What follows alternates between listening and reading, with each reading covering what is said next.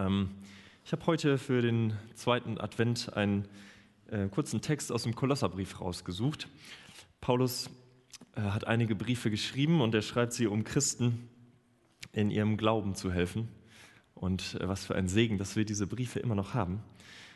Und Paulus schreibt nicht nur, er betet auch immer für die Christen, denen er schreibt. Und oft nimmt das viel Raum ein in den Briefen. Ähm, und heute wollen wir uns das Gebet von Paulus ein bisschen anschauen. Äh, da ist immer viel Danksagung dabei. Ähm, was für ein Geschenk, andere Christen zu kennen und mit Geschwistern zusammen zu sein. Das, ähm, dafür dankt, Gott, äh, dankt Paulus auch immer wieder Gott. Dafür dürfen wir auch heute Morgen dankbar sein. Aber wir wollen uns heute Morgen den Fürbittenteil äh, aus dem äh, Text anschauen, wie Paulus für die Gemeinde in Kolossä betet. Und wenn wir uns so ein, so ein Gebet anschauen gleich, äh, dann gibt es zwei Dinge, die wir da mitmachen wollen. Ähm, das erste ist dieses Gebet, was Paulus gesprochen hat, zu einem Gebet für uns selber machen. Und das zweite, seine Anliegen in unser Gebetsrepertoire mit aufnehmen.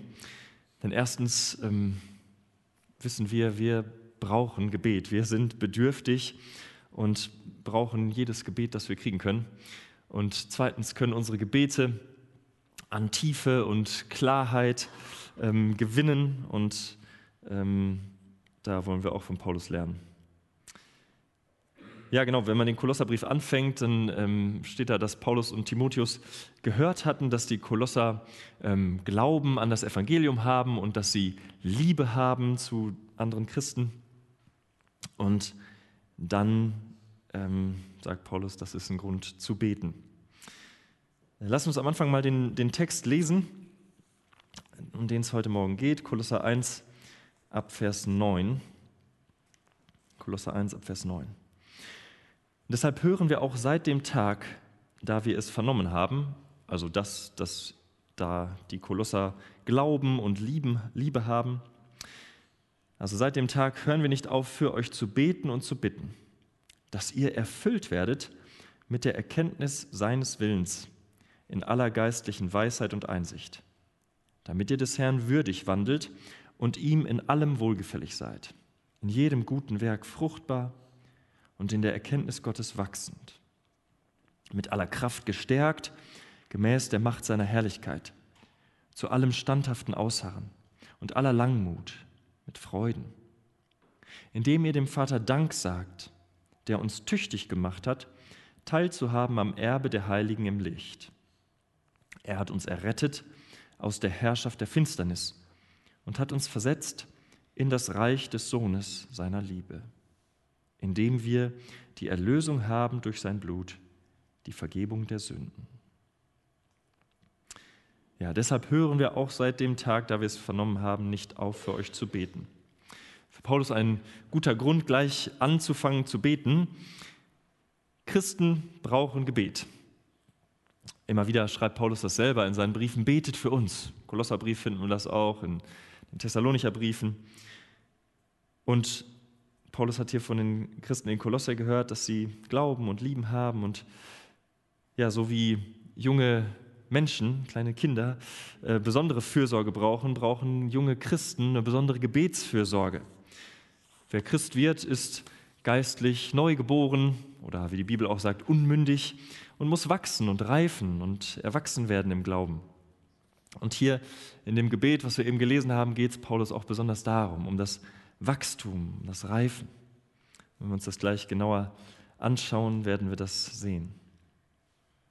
Aber das Gebet fängt Paulus nicht nur sofort an, äh, sondern es ist auch unaufhörlich. Ich finde das eine schöne Bezeichnung, was wir gerade gelesen haben für Treue im Gebet. Seit ich angefangen habe, dafür zu beten, höre ich nicht auf. Das ist genau das, wozu Jesus uns auch auffordert, wenn es ums Gebet geht, ausdauernd zu sein. Ja, wenn du einen Brunnen graben willst, dann musst du so lange graben, bis Wasser kommt. Auch wenn du nicht weißt, wo das Grundwasser steht, du musst weiter graben, bis es kommt. Und Jesus sagt, bete unaufhörlich. Weil wir das Wissen und Gebet so wichtig ist, lass uns das nochmal tun. Vor der Predigt steht gerne mit mir auf. Nochmal zum Gebet. Herr, wenn wir uns jetzt deinem Wort zuwenden, das so heilig, vollkommen ist, dann wissen wir, dass wir deine Gnade brauchen. Dein Wort muss recht verstanden werden, damit unser Glaube nicht eine Schieflage bekommt, in eine falsche Richtung geht, muss dein Wort wirklich richtig verstanden werden. Und Deine Worte müssen in unserem Herzen auf fruchtbaren Boden fallen. Denn wenn wir dein Wort nur hören, aber nicht tun, dann wird es am Ende uns verdammen. Herr, und wenn wir dein Wort so lesen, dann erkennen wir unsere eigene Bedürftigkeit, unseren Mangel an heiligem Leben. Herr, wir brauchen dich. Gib uns Gnade. Leite du uns durch deinen Geist in die Wahrheit. Gib uns Gnade den Gehorsam, den dein Sohn hatte und hat. Und gib uns die Kraft deines Geistes, das zu tun, was du möchtest, Herr. Amen. Setzt euch gerne. Ja, wir schauen uns das Gebet jetzt so Stück für Stück an. Und das umfassende große Thema, habe ich schon gesagt, ist äh, Wachstum, ist der große Wunsch nach Vollendung. Wir finden hier so äh, Worte wie erfüllt werden, fruchtbar sein, wachsen oder ähm, dass bestimmte Qualitäten so vollständig in uns sein sollen. Also da, wo noch Luft nach oben ist in unserem Leben, das soll das ausgefüllt werden. Die, wo noch die Früchte nicht so voll sind, soll die Fruchtbarkeit wachsen und wo die Zielgröße nicht erreicht ist, da soll es größer werden. Und ich glaube, in jedem Menschen liegt ein Verlangen nach ähm, Vollkommenheit, nach Vollendung. Wir versuchen das vielleicht abseits von Gott auf verschiedene Weise so zu erreichen.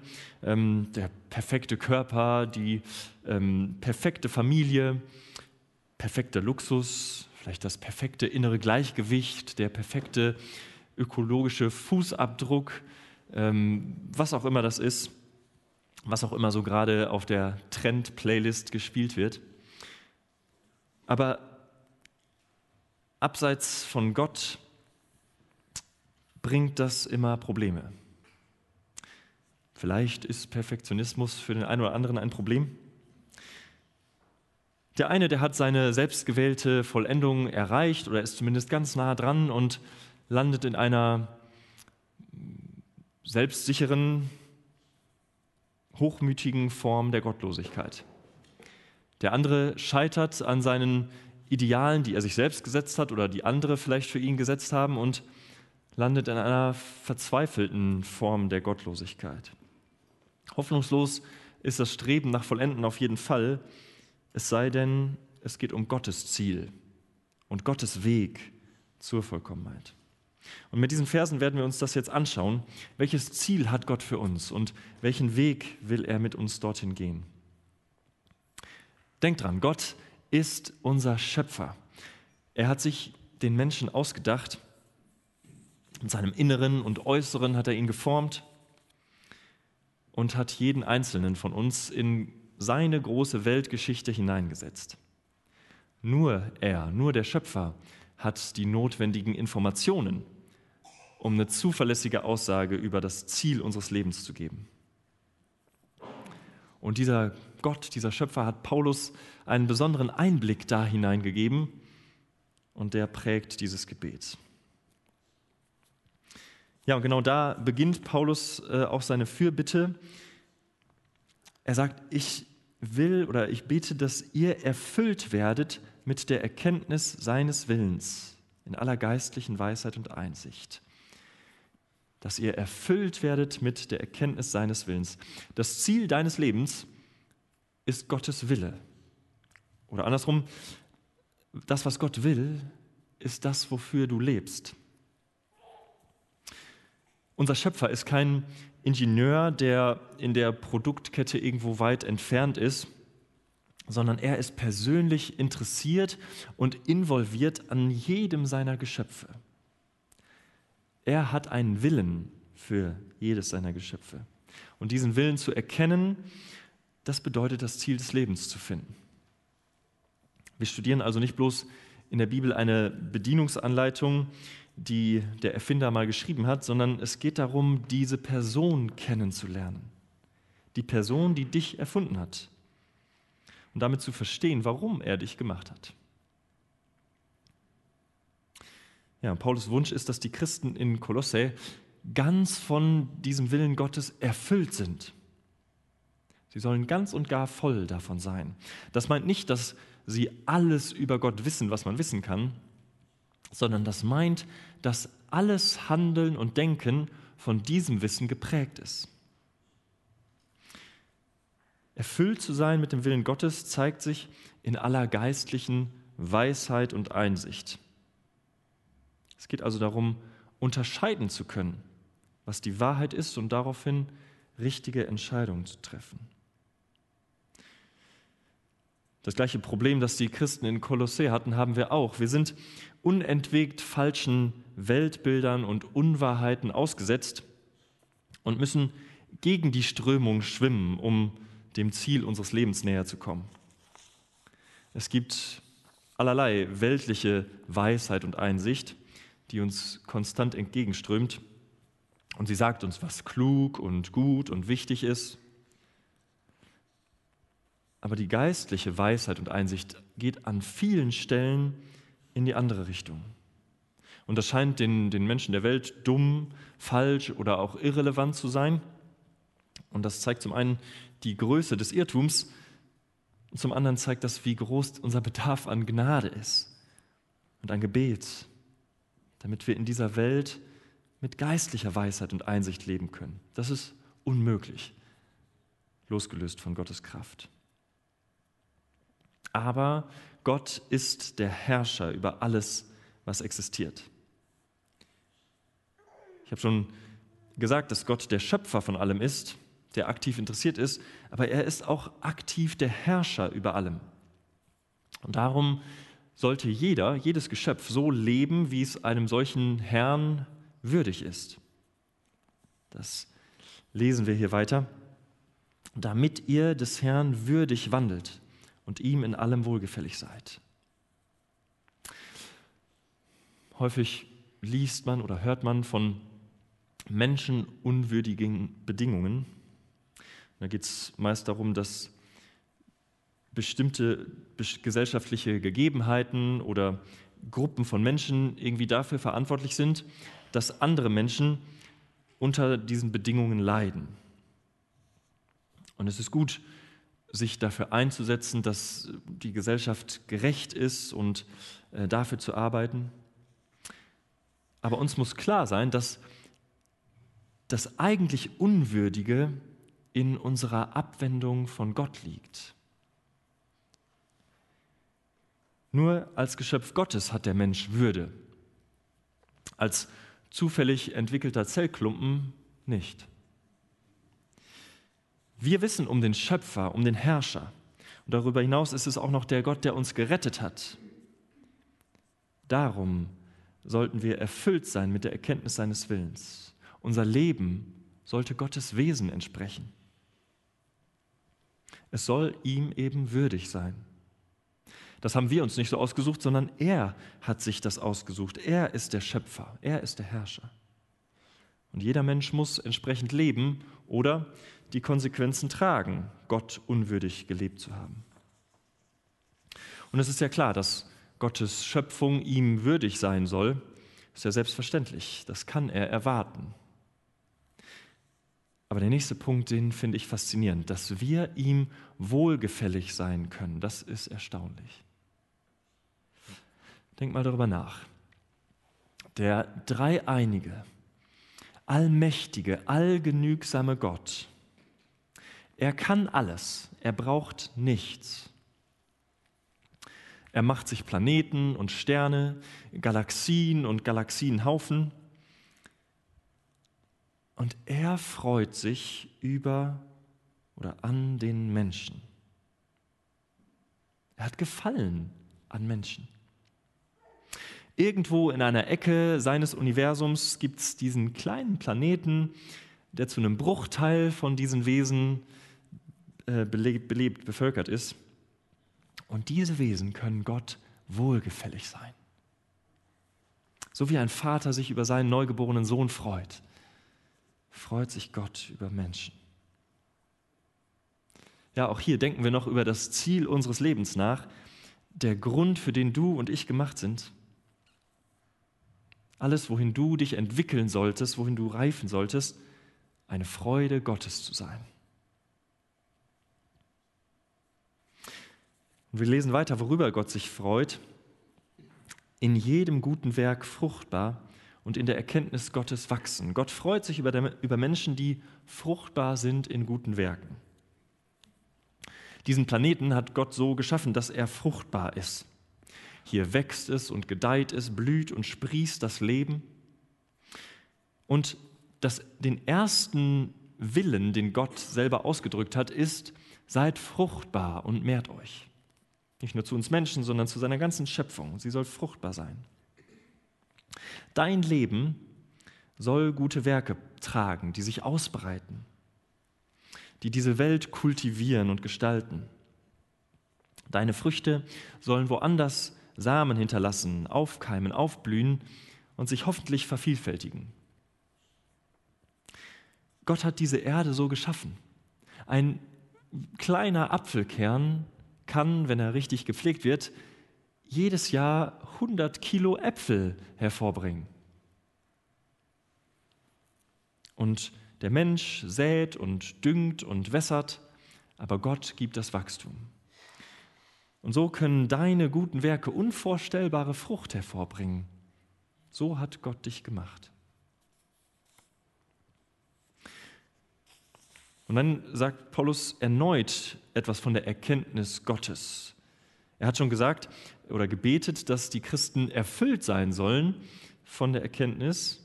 Und nun betet er, dass sie darin wachsen. Gott kennenzulernen ist ein niemals endendes Projekt. Wer zu Gott gehört, der wird in alle Ewigkeit Neues über Gott lernen, staunen und anbeten. Seit Jahrtausenden arbeiten Millionen von Menschen daran, die Schöpfung Gottes zu begreifen. Ja, sie teilen sich dann auf in Physiker und Chemiker und Astronomen und versuchen so die kleinen Einzelbereiche äh, immer mehr kennenzulernen und kommen auch da nicht zum Schluss. Und das ist eine gute Aufgabe, die hat Gott uns Menschen auch gegeben. Aber die größere Berufung, die wir haben, ist den Schöpfer selbst kennenzulernen. Und wenn wir schon bei der, seiner Schöpfung nicht zum Schluss kommen, wie sollten wir jemals zum Schluss kommen, ihn selbst kennenzulernen?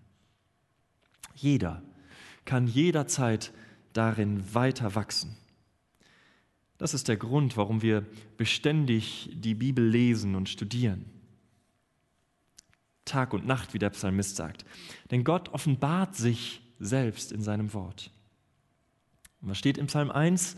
Wer Tag und Nacht darüber nachdenkt, der ist wie ein Baum, der am Wasser gepflanzt ist und seine Frucht bringt. Und ein gesund wachsender Baum, der wird nicht bloß mehr Frucht bringen, sondern der wird auch stärker werden. Auch ein wachsender Christ wird nicht nur mehr Frucht in diese Welt tragen, er wird stärker. Das ist das nächste, was Paulus hier betet. Mit aller Kraft gestärkt, gemäß der Macht seiner Herrlichkeit, zu allem standhaften Ausharren und aller Langmut mit Freuden. Denken wir nochmal an den Baum. Wie leicht kann ein junger Setzling durch das Wetter oder Mangel an Nahrung oder auch nur durch ein kleines Tier ähm, zerstört werden? Und wie leicht kann ein junger Christ in seinem Glauben erschüttert werden? Aber ein starker, ausgewachsener Baum und Christ, der kann kräftigen Stürmen, entbehrungsreichen Zeiten und jedem Lebewesen widerstehen. Das Gebet hier ist, mit aller Kraft gestärkt zu sein. Es geht um eine vollkommene Kraft, um unbegrenzte Kraft. Und diese Formulierung gestärkt sein oder gestärkt zu werden, das ist was kontinuierlich andauerndes. Es geht Paulus hier um einen direkten Anschluss an das Kraftwerk. nicht eine Batterie oder ein Akku, der irgendwann leer wird, sondern wir sollen konstant eine direkte Verbindung zum Kraftwerk haben. Und diese Quelle ist Gott selbst, unmittelbar, gemäß der Macht seiner Herrlichkeit. Es ist die Kraft Jesu Christi, die Tote auferweckt. Die Bibel lehrt uns, dass der Heilige Geist als Kraftquelle in jedem Christen ist. Stell dir einen Kernfusionsreaktor mit der Energie aller Sonnen in unserer Galaxie vor, wenn du das kannst. Und stell dir vor, der steht in deinem Keller. Unsere Galaxie hat übrigens etwa 100 bis 300 Milliarden Sonnen. Das ist aus menschlicher Sicht nicht ganz und gar sicher. Und es ist überhaupt nicht sicher, Gott selbst in uns wohnen zu haben. Aber wenn wir Gott die Führung überlassen, dann ist es trotzdem gut. Es ist sogar das Ziel unseres Lebens. Aber wofür brauchen wir diese Kraft überhaupt? Zunächst sagt Paulus, zu allem standhaften Ausharren. Wir leben als Christen in einer Welt, die gottlos ist, gefallen ist, wir leben mit unserer sündigen Natur. Wir leben in einem geistlichen Kampf. Die Gelegenheiten für Leiden sind viele und die Notwendigkeit, Angriffen zu widerstehen, ist andauernd. Und dieses Wort, dieses griechische Wort, das hier mit standhaftem Ausharren übersetzt wird, heißt wörtlich darunter bleiben. Also wir brauchen diese Kraft, um darunter zu bleiben. Es geht um Kontinuierlichkeit. Bleiben, feststehen, stehen bleiben, wenn es schwer ist. Also diese Kraft, die wir bekommen, die arbeitet nicht wie ein Sprengstoff, der so in einem kurzen Moment eine unvorstellbare Energie freisetzt, sondern die ist eher wie ein starker Baum, der Tag für Tag, Jahr für Jahr den Widrigkeiten standhält. Auch das zweite Wort, das Paulus hier nennt, Langmut, geht in die gleiche Richtung. Lange mutig sein. Wir hören immer wieder irgendwelche Heldengeschichten von Leuten, die in einem Moment so das Richtige getan haben. Ja, sowas wie jemanden aus einem brennenden Auto retten oder so ein ganz großzügiger, selbstloser Einsatz. Das sind häufig nur so kurze Momente. Und auch in der Bibel finden wir viele solche Heldentaten. Aber die Beurteilung eines Glaubenshelden wird nie an solchen Taten ähm, vollzogen, sondern immer aus dem Marathonlauf des Lebens. Schaut ihr Ende an, sagt der Hebräerbrief.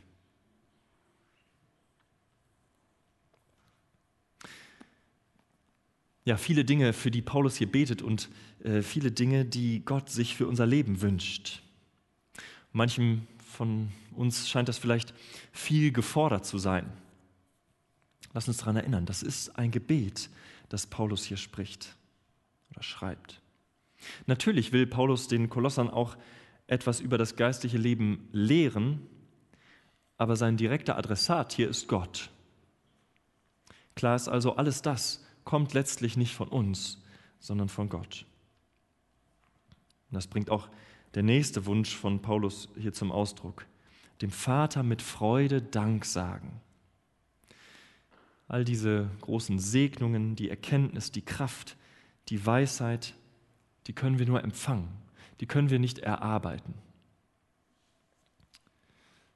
Und Dankbarkeit ist der natürliche Ausdruck einer empfangenden Haltung. Ja, bis hierher macht Paulus eines sehr deutlich, oder das Gebet macht eines sehr deutlich, wir sind sehr bedürftig. Wir brauchen Veränderung, wir brauchen Segen, wir brauchen Wachstum. Und in den nächsten, letzten zwei Versen, die wir uns angucken, macht Paulus auf der anderen Seite deutlich, wie gerne, wie großzügig Gott uns beschenkt. Das, was Gott gerne gibt. Und wenn wir diese Tatsache begreifen, dann werden wir dankbar. Und wenn wir dankbar werden, dann werden wir empfänglich für all die weitere Gnade, die Gott für uns bereithält. Also schauen, schauen wir uns an, was hat Gott uns schon gegeben. Wir sind in Vers 13. Äh, Vers 12. Indem ihr dem Vater Dank sagt, der uns tüchtig gemacht hat, teilzuhaben am Erbe der Heiligen im Licht. Er hat uns tüchtig gemacht, am Erbe der Heiligen im Licht teilzuhaben. Bei dem Satz kommen vielleicht erstmal viele Fragen hoch. Was, was ist das für ein Erbe? Was ist das für ein Licht? Was meint tüchtig gemacht?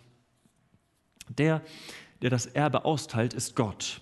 Es handelt sich also um das, was Gott seinen Kindern gibt aus seinem Besitz.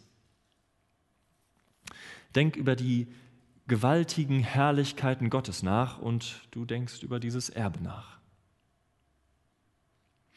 Und ja, die Teilhaber am Erbe sind natürlich auch Kinder Gottes. Aber sie sind auch Teilhaber an diesem Erbe als Heilige, sagt Paulus.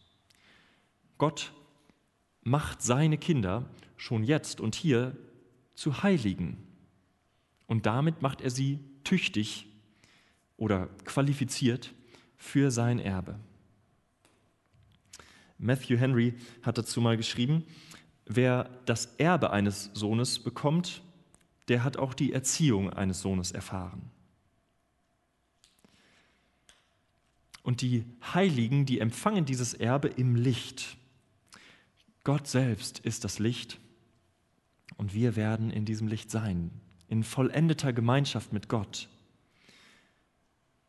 Also zu all dem macht Gott selbst, der Vater, uns tüchtig. Er erfüllt uns mit seinem Willen, führt uns selbst zu diesem Ziel. Das, was diese Verse beschreiben, das nennen wir theologisch Heiligung, der Prozess, durch den Gott uns verändert. Aber das ist nicht der erste Schritt von dem, was Gott tut, sondern vorher hat Gott uns schon unbegreiflich beschenkt. Vers 13. Er hat uns errettet aus der Herrschaft der Finsternis und hat uns versetzt in das Reich des Sohnes seiner Liebe. Er hat uns errettet. In welchen Umständen braucht jemand Rettung? Selbstverständlich gibt es eine gute deutsche DIN-Norm, die den Begriff Retten für das Rettungswesen festlegt. Da heißt es lebensrettende Sofortmaßnahmen, die sich auf Erhaltung bzw. Wiederherstellung von Atmung, Kreislauf und Herztätigkeit richten und oder befreien aus einer lebens- oder gesundheitsgefährdenden Zwangslage. Das ist also die DIN-Norm für Retten oder Retten nach DIN-Norm. Äh, ja, Paulus spricht hier von Rettung aus einer lebensgefährdenden Zwangslage, nämlich der Herrschaft der Finsternis. Die hat jetzt erstmal nicht direkt zumindest was mit Atmung, Kreislauf und Herztätigkeit zu tun, aber diese Finsternis, aus der kein Mensch sich selbst befreien kann, die sorgt für einen geistlichen und ewigen Tod. Ich habe schon gesagt, Gott ist das Licht.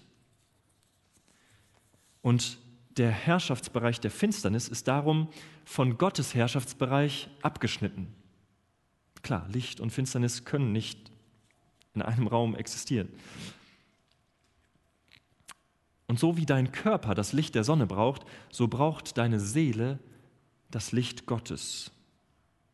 Ohne Sonne ist der Körper in endloser Dunkelheit und absoluter Kälte für immer tiefgefroren.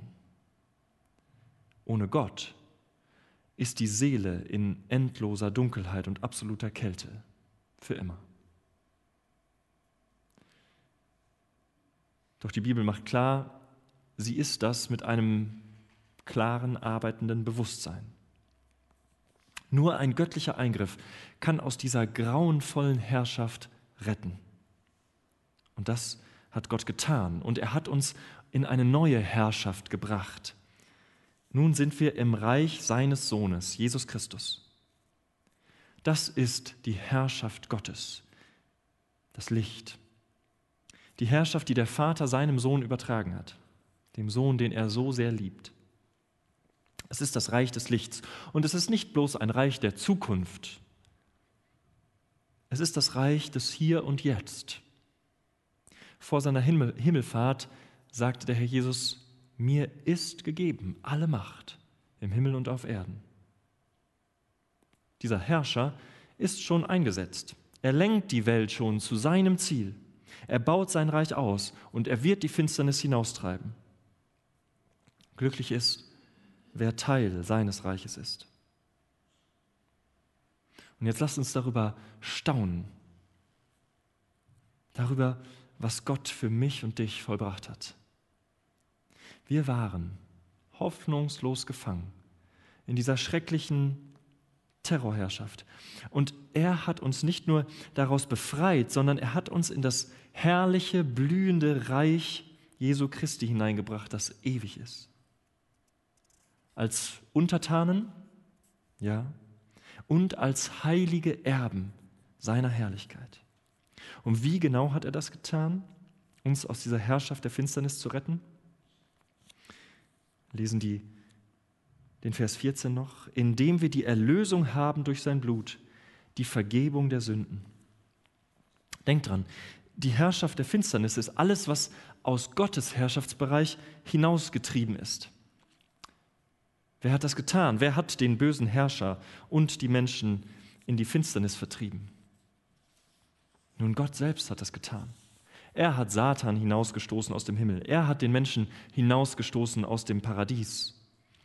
Gott selbst verbannt das Böse aus seinem Reich. Wie also kann Gott diesen Bann aufheben? Er ist unwandelbar, er kann sich nicht umentscheiden. Er kann das Böse nicht gutheißen, nicht tolerieren, nicht übersehen. Gott ist treu, niemals kann er gegen sich selbst, gegen sein heiliges Wesen handeln. Also braucht es eine Erlösung. Die enorme Schuld, die die Sünde hinterlässt, die muss beglichen werden. Es muss ein Lösegeld bezahlt werden. Und wie hoch ist das Lösegeld? Unendlich. Es ist unendlich hoch. Ich will es so erklären. Wenn ich absichtlich das Auto eines Menschen beschädige, dann ist da eine Schuld, die muss beglichen werden. Wenn ich sagen wir, das Haustier, den Hund dieses Menschen absichtlich verletze, dann ist da noch eine zusätzliche Schuld, weil es ein Tierschutzgesetz gibt. Wenn ich aber diesen Menschen selbst absichtlich verletze, ist die Schuld noch erheblich größer. Warum ist das so? Die Würde des Menschen ist unantastbar, sagt unser Grundgesetz. Und die Würde eines Menschen ist eben erheblich größer als die eines Tieres oder gar eines Autos. Was nun, wenn ich Gott gegenüber schuldig werde? Wie ist die Würde Gottes im Vergleich zu seinem Geschöpf, dem Menschen? Unendlich. Die Würde Gottes ist unendlich viel größer. Und so ist auch unsere Schuld Gott gegenüber unendlich groß. Das Lösegeld unendlich hoch. Kein Mensch kann in Ewigkeit diese Schuld begleichen. Wer könnte sie bezahlen? Ein unendlicher Gott kann das. Jesus Christus. Meine unendliche Schuld ist bezahlt durch das Blut seines Sohnes. Meine Sünden sind vergeben. Nur so konnte ich dem Reich der Finsternis entfliehen. Nur so konnte ich zurück in das Reich Gottes. Und dieses unendliche Geschenk macht Gott jedem, der glaubt. Und jeder, der glaubt, kann von da an in Gottes Reich des Lichts leben und darf heranwachsen zum göttlichen Ziel der Vollendung seines Lebens. Vertraue Gott. Vertraue ihm allein für deine Errettung und für deine Veränderung. Amen.